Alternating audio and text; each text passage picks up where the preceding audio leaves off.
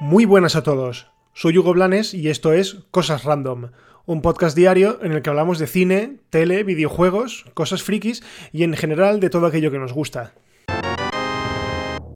Empezamos con una noticia que la verdad es que a mí me hace mucha ilusión, y es que parece ser que una fuente cercana al equipo creativo de Marvel Studios ha desvelado detalles sobre la forma en la que quieren introducir a los Cuatro Fantásticos dentro del UCM, del universo cinematográfico de Marvel. Según esta fuente, parece ser que será durante la secuela de Capitana Marvel cuando tenga lugar la esperadísima introducción de la familia más famosa del universo de Marvel. Y es que tras la compra de Fox por parte de Disney, eh, bueno, ya quedaba claro que tanto los X-Men y todos los mutantes como los Cuatro Fantásticos volvían a, manos de Marvel Studios. Y lo único que faltaba saber era cuándo, cuándo decidían eh, o cuándo podían introducir a esos personajes bueno, pues parece que van a aprovechar un poco el tirón cósmico, el tirón del... y el rollo cuántico que vimos en Avengers Endgame y en Ant-Man para meterlos de alguna manera. Ya os digo que seguro que va a ser una manera correcta y buena de meterlos porque Marvel nos ha demostrado que no sabe hacer las cosas de otra manera. Así que yo estoy, vamos, muerto de ganas. Recordemos que los Cuatro Fantásticos ya tienen películas previas. Curiosamente, eh, en las dos primeras la antorcha humana, uno de los cuatro fantásticos, eh, lo interpretaba Chris Evans, el que hoy es el Capitán América.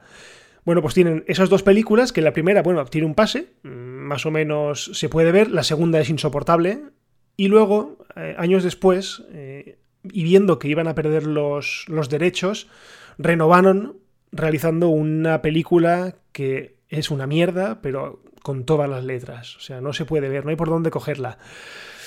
Así que mola que Marvel por fin haya podido hacerse con el control, más que nada porque los Cuatro Fantásticos en el mundo de los cómics son unos personajes fundamentales, o sea, están en todos los fregados y yo creo que tarde, porque es tarde, pero es buen momento para que los metamos dentro del universo cinematográfico de Marvel.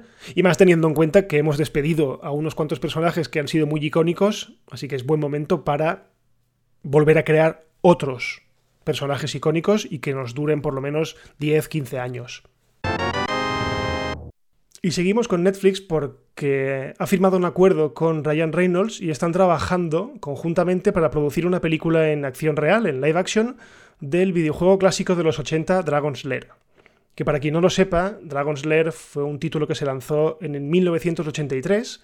Se lanzó para arcade en Laserdisc, que para quien no lo conozca, eh, Laserdisc era un formato que, digamos, que estaba llamado a desbancar al VHS.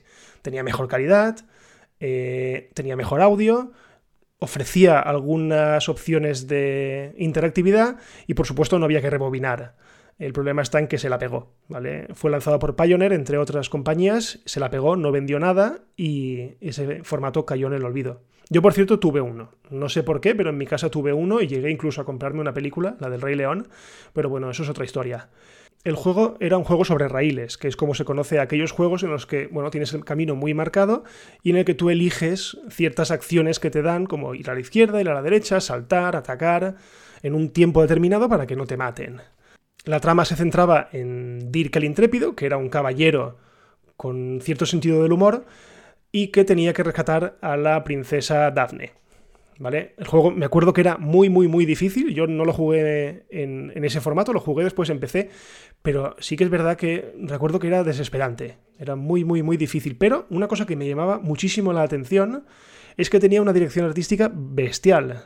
Y es que su creador principal fue Don Bluth, que para quien no lo conozca, Don Bluth es un antiguo animador de Disney de Walt Disney, que dejó la compañía y que fundó su propio estudio de animación, creando joyas como Anastasia o En Busca del Valle Encantado.